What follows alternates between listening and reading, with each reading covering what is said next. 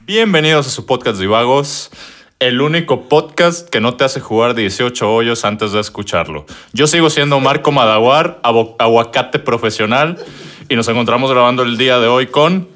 Juan Pablo García, arquitecto profesional, me hago pendejo de gratis y cuando quieran chavos tengo dos manos que tengo que utilizar. Hola, yo soy Eduardo Sierra, soy casi abogado, catador de pollo loco y me sigo preguntando cuánto tiempo va a pasar antes de que mis alumnos se encuentren en este podcast. Yo soy Miguel Puerta, eh, profesional en absolutamente nada y eh, le tengo miedo a los payasos. Mi nombre es Mai y bueno, creo que ahora me toca ser la invitada especial. Eh, yo soy ilustradora y escritora de Closet. Chicos, un placer estar con ustedes el día de hoy. Todavía. Si necesitan un fanfiction de Crepúsculo por alguna razón en este en 2020, tienen a Mayra. Yo los he leído, están muy buenos, la verdad. Ah, nice. Necesitas bien. una caja de pañuelos, pero sí. Gabriel García Márquez se quedó pendejo. Bueno, nos Es que- encontramos en vísperas del fin del mundo. Fin de año prácticamente. El tema de hoy pues medio acordamos sí, medio acordamos que no. Miedos irracionales.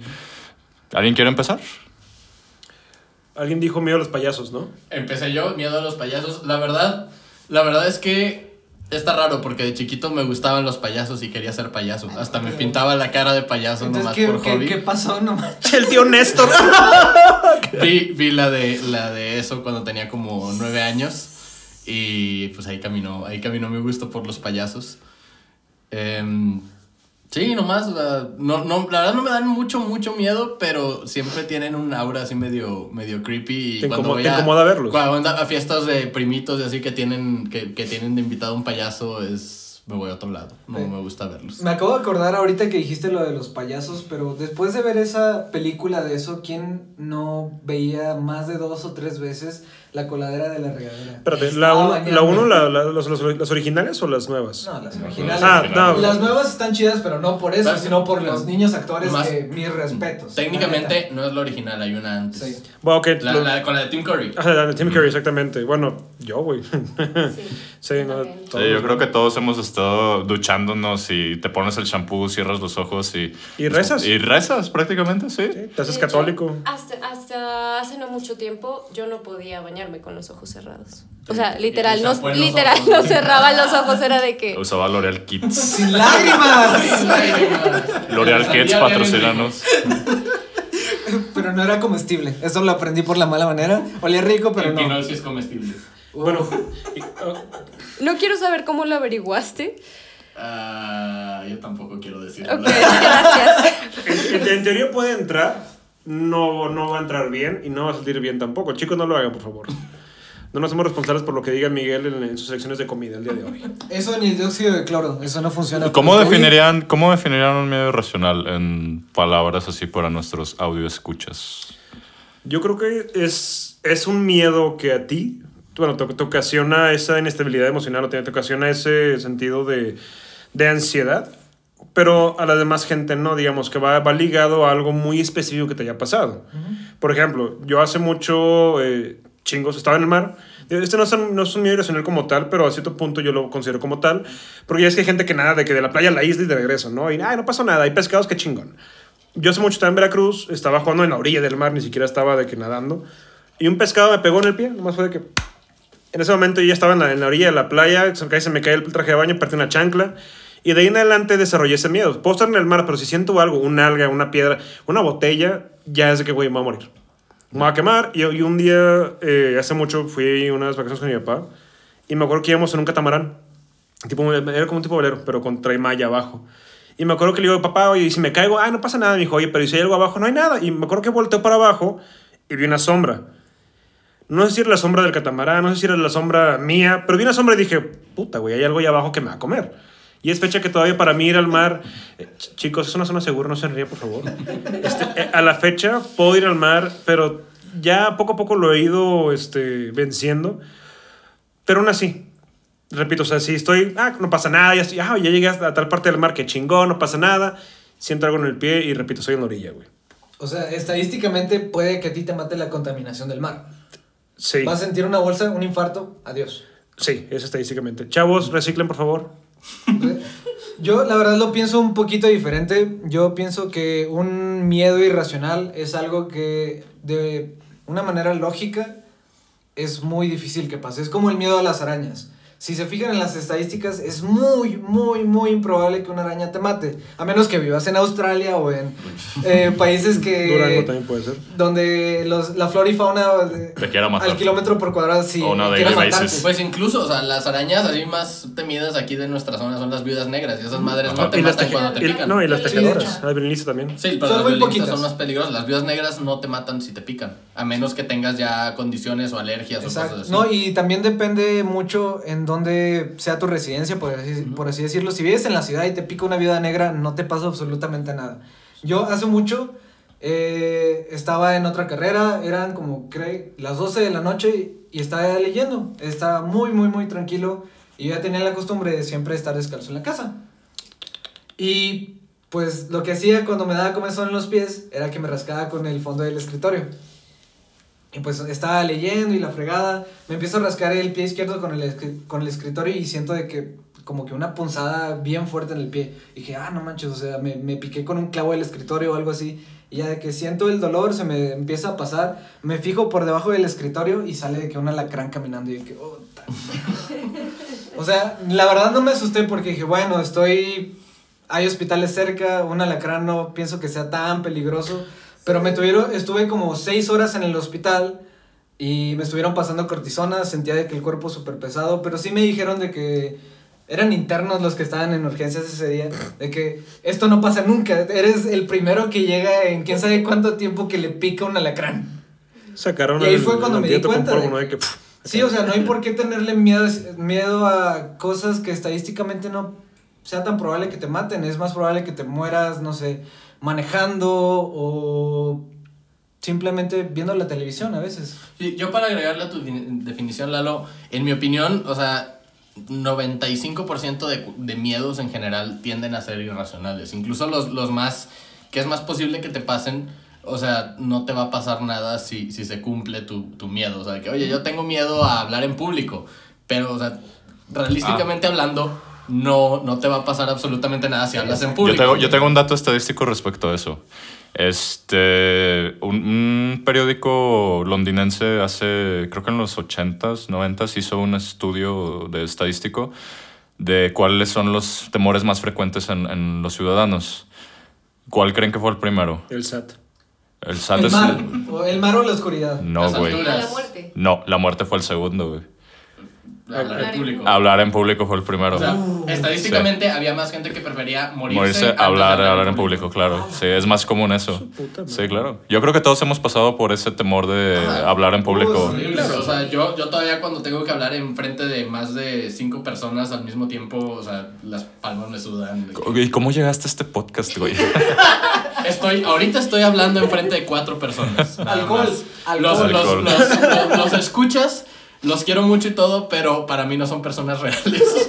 Entonces, Este podcast no, se hace responsable por lo que diga Miguel de los escuchas. Continúen. o sea, sí, sí, son un entiendo- concepto. entiendo a qué te refieres, sí, sí, o sea, no los tienes enfrente. No estoy viendo Ajá. su reacción de disgusto cuando me están viendo hablar. Claro. Entonces, que digo, eso normalmente son imaginadas también, pero, pero hasta cierto punto las, las sientes y no estás sintiendo las miradas de ellos y estás pensando en que, que me van a juzgar o no me van a juzgar o lo que sea. Ya cuando este podcast sea un éxito y seamos famosos y se acerquen en la calle a pedirme autógrafos, ahí me va a dar más miedo para que vean. Fíjate, bueno, yo, en cuanto a, ahorita eh, continuamos con la rueda de qué opina cada quien de los miedos. Yo creo que esa parte es, es muy fundamental de cómo piensa cada quien, porque hay dos tipos de miedos: el miedo que te detiene y el miedo que te impulsa. Yo hasta hace tres semanas, Chile Lalo. Y, y, bueno, Lalo es punto y aparte, Lalo está loco. Eh, no es cierto. Hasta- hasta- Ya me checaron. Ah, ah, puta, uno de cuantos. En fin, hasta hace tres semanas yo no podía tocar en vivo. Hace tres semanas toqué en vivo, no te voy a mentir, la primera canción me estaba cagando. Pero era, era miedo, ¿no? Me pasó muy seguido también en la tesis, dije, güey, la voy a cagar, la voy a cagar, la voy a cagar. Presenté, o sea, me- entré en el salón y fue de que, fuck it, ya estoy aquí, a ver qué sale. Esa es la parte que yo creo que es muy importante. A pesar de que tengas un miedo, rómpelo. Digo, te vas a cagar los primeros 10 segundos, 10 minutos, pero trata de romperlo, tra- trata de, de afrontarlo como tal. Si no, te- ese miedo te puede tener de por vida. Pues sí, pero depende de qué miedo. Si yo tengo miedo a el vacío existencial que deja el universo es enorme, pues cómo lo vas a enfrentar. Güey, no puedes, no puedes cambiarlo. sigue Se llama. Whisky Miguel y funciona muy además, bien. creo que eso no es tan irracional. Pues Es- es sí, constante. güey, porque ese vacío, o sea, llevas existiendo con él toda tu vida y, eh, nomás te da miedo cuando te, lo- te das cuenta de eso. Pero hasta cierto punto, o sea, esa cosa no te va a afectar. Vas a seguir tu vida normal. No, pero. Al A mí me no. da miedo Miguel. No, Por- yo, por yo- dos. Yo, yo digo que, que es irracional porque es bastante lógico tener miedo a un vacío existen- existencial, a estar solo, porque realmente somos una pizca en lo que es todo el universo. O sea, es, para mí ese miedo es bastante lógico.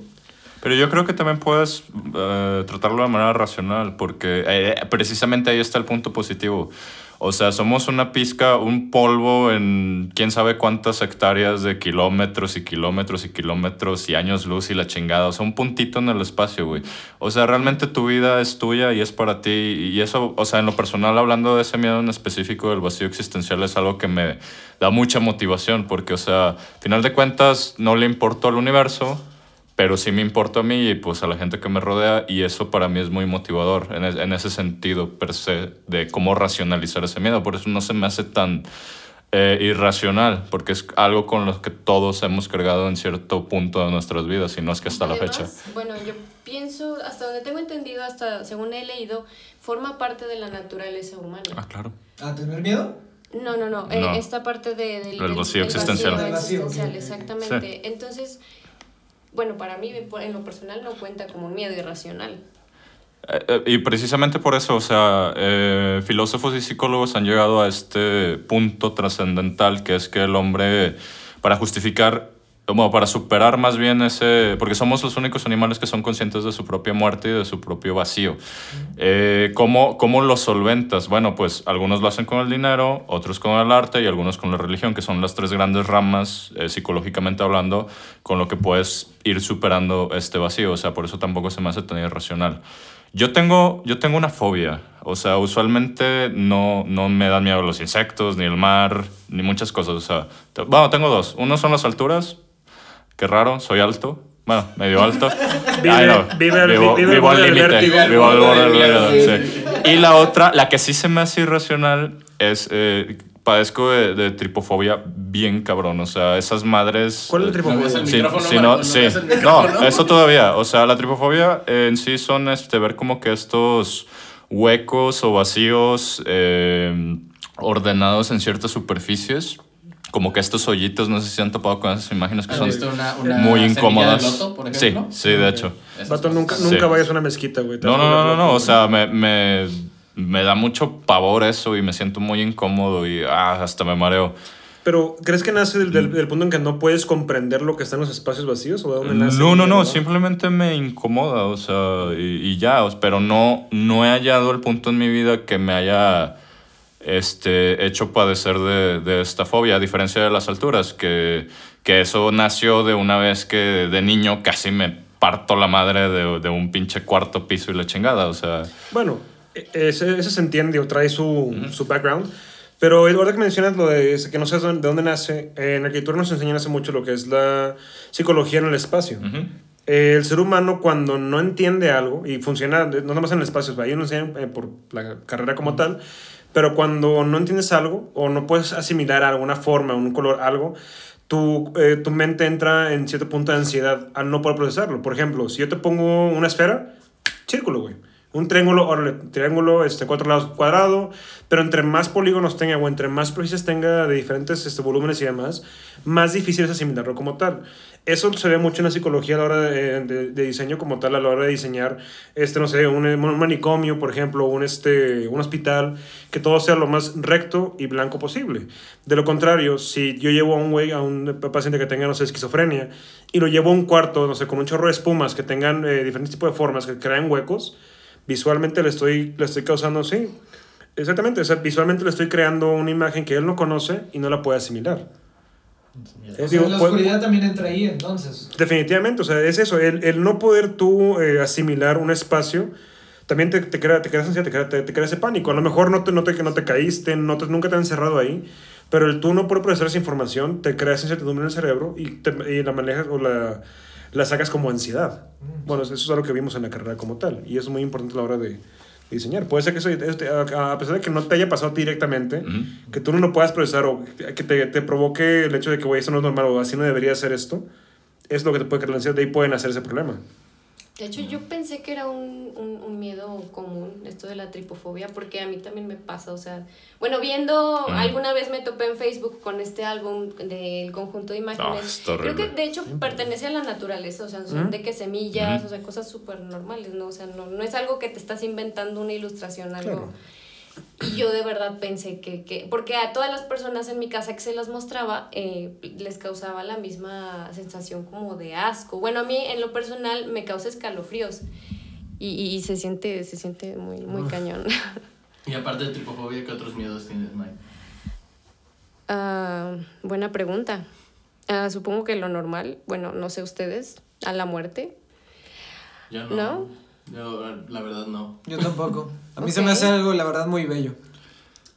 Yo creo que no le tengo miedo a mi propia muerte, pero sí a la gente que quiero, a las personas que me rodean. Eso sí, Ah, eso sí me da pánico. Ajá. el, el quedarte solo. Más, Ajá. más Bueno, que- no quedarme solo porque, o sea, me gusta estar solo, o sea, honestamente. Esa es la pérdida. Eh, no soy, soy estar una persona que le gusta Sí. mucho eh, quedarse consigo misma, este concepto que no es loneliness, sino solitude.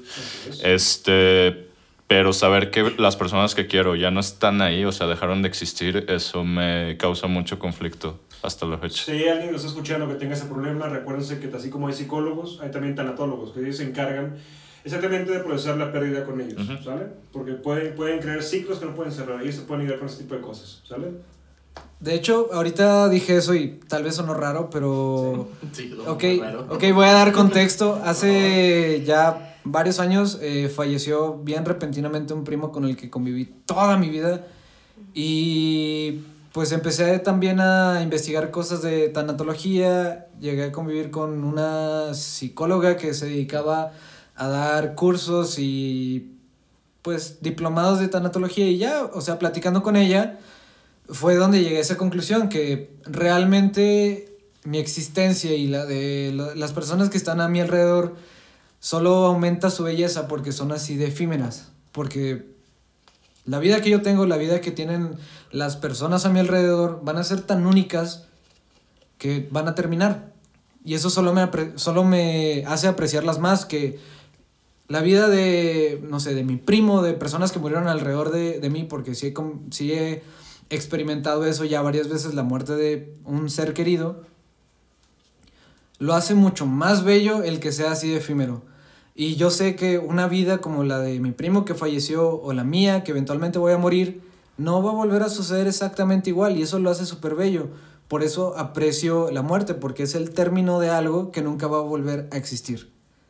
Y no sé, esa fue como que mi manera de... Sí, eso es el trasfondo poético de, de lo efímero que es la vida. Sí. Es como la firma al final de un cuadro. O sea, yo no sé qué, cuándo me vaya a morir, pero si va a ser algo efímero, entonces lo voy a vivir lo, lo mejor que pueda. Y también las, per- la vida de las ¿Qué personas. que haces en este podcast, güey? No sé, ¿por qué? Vas, a vivir por siempre en este podcast. Inmortalizado. Oh, de hecho. Ok, y otra cosa, aprovechando que ya se va a acabar el año, mucho, un miedo que no, todavía no sé si es racional o irracional, es Ajá. el pasar del tiempo.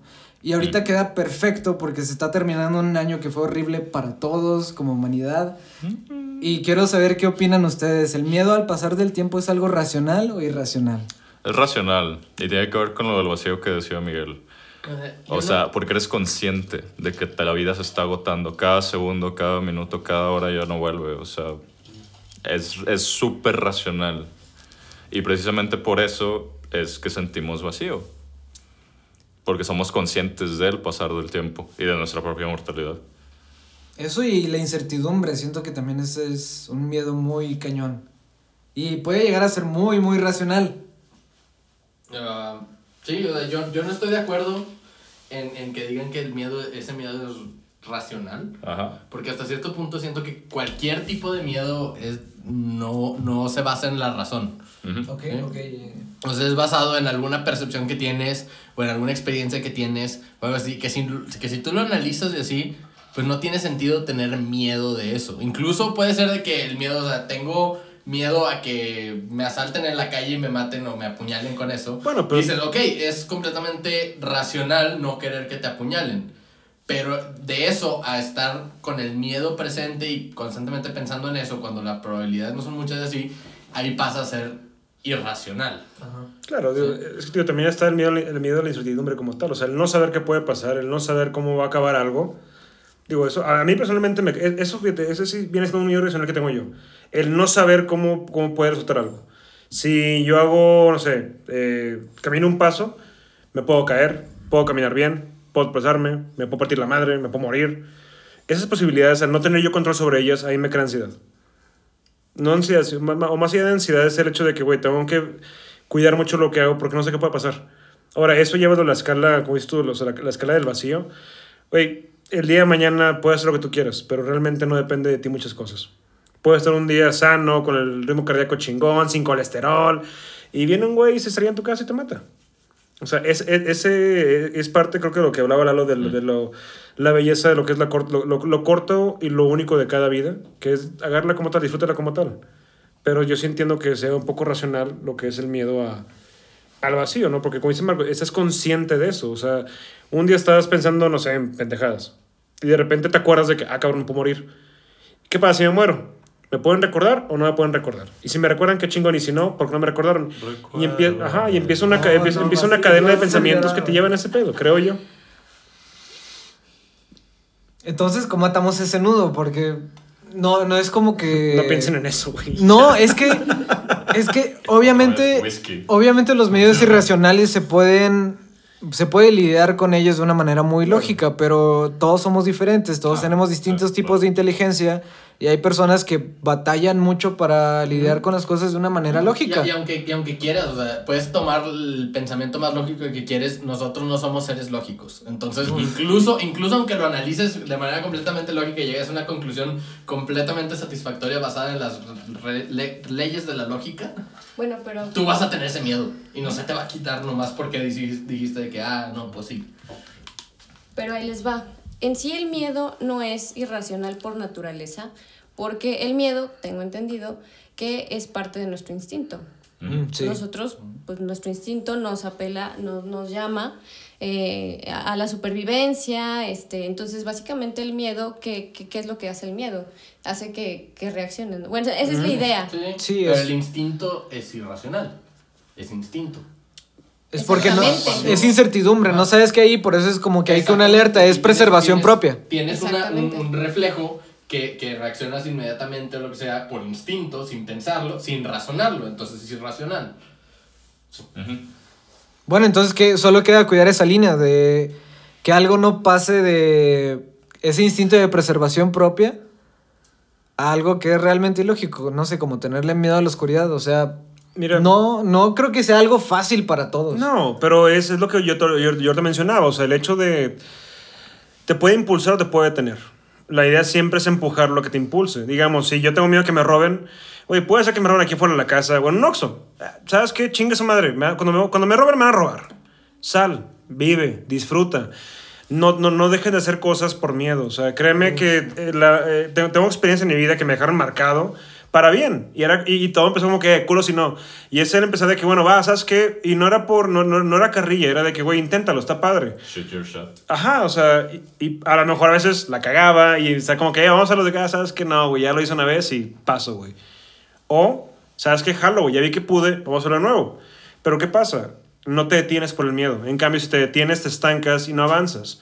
Y vas a estar eh, un día, Dios no quiere, bueno, más bien Dios quiera que estés, entre comillas, sano, en una camilla de hospital esperando la muerte, con una, una cubeta llena de resentimientos y llena de, de arrepentimientos de, güey, pude haber hecho esto, pude haber hecho esto, pude haber salido, pude haber comprado, pude de haberle dicho esto a alguien.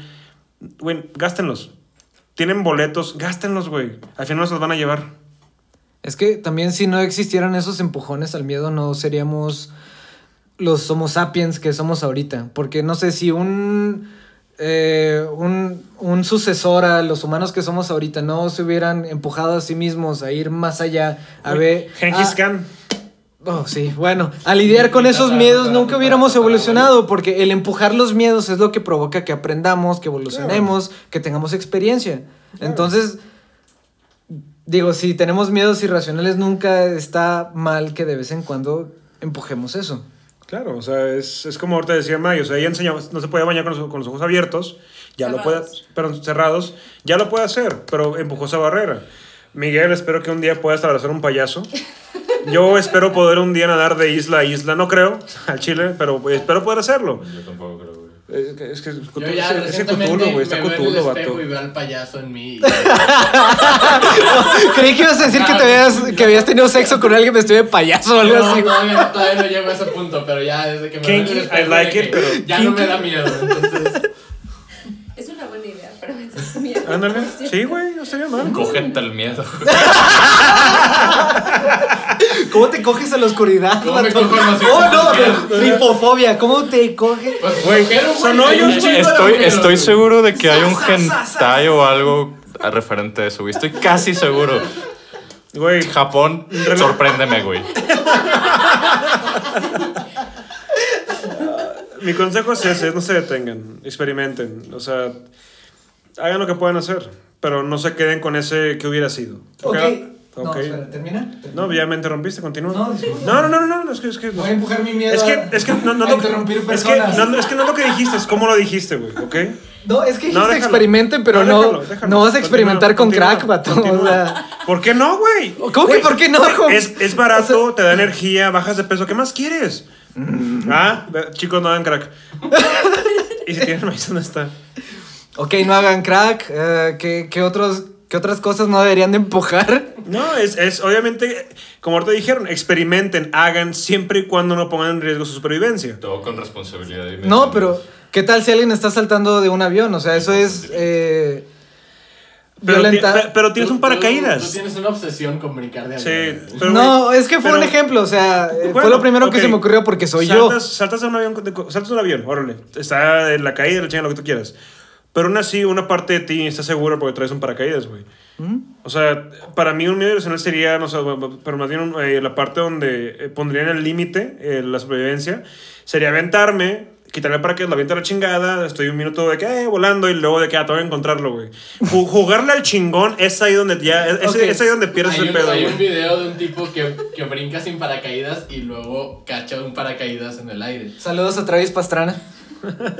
Está bien loco, la verdad, Sí, pero... ese host No creo, que, no creo que haga este pedo, güey. Está muy ocupado en... ¿Quién sabe?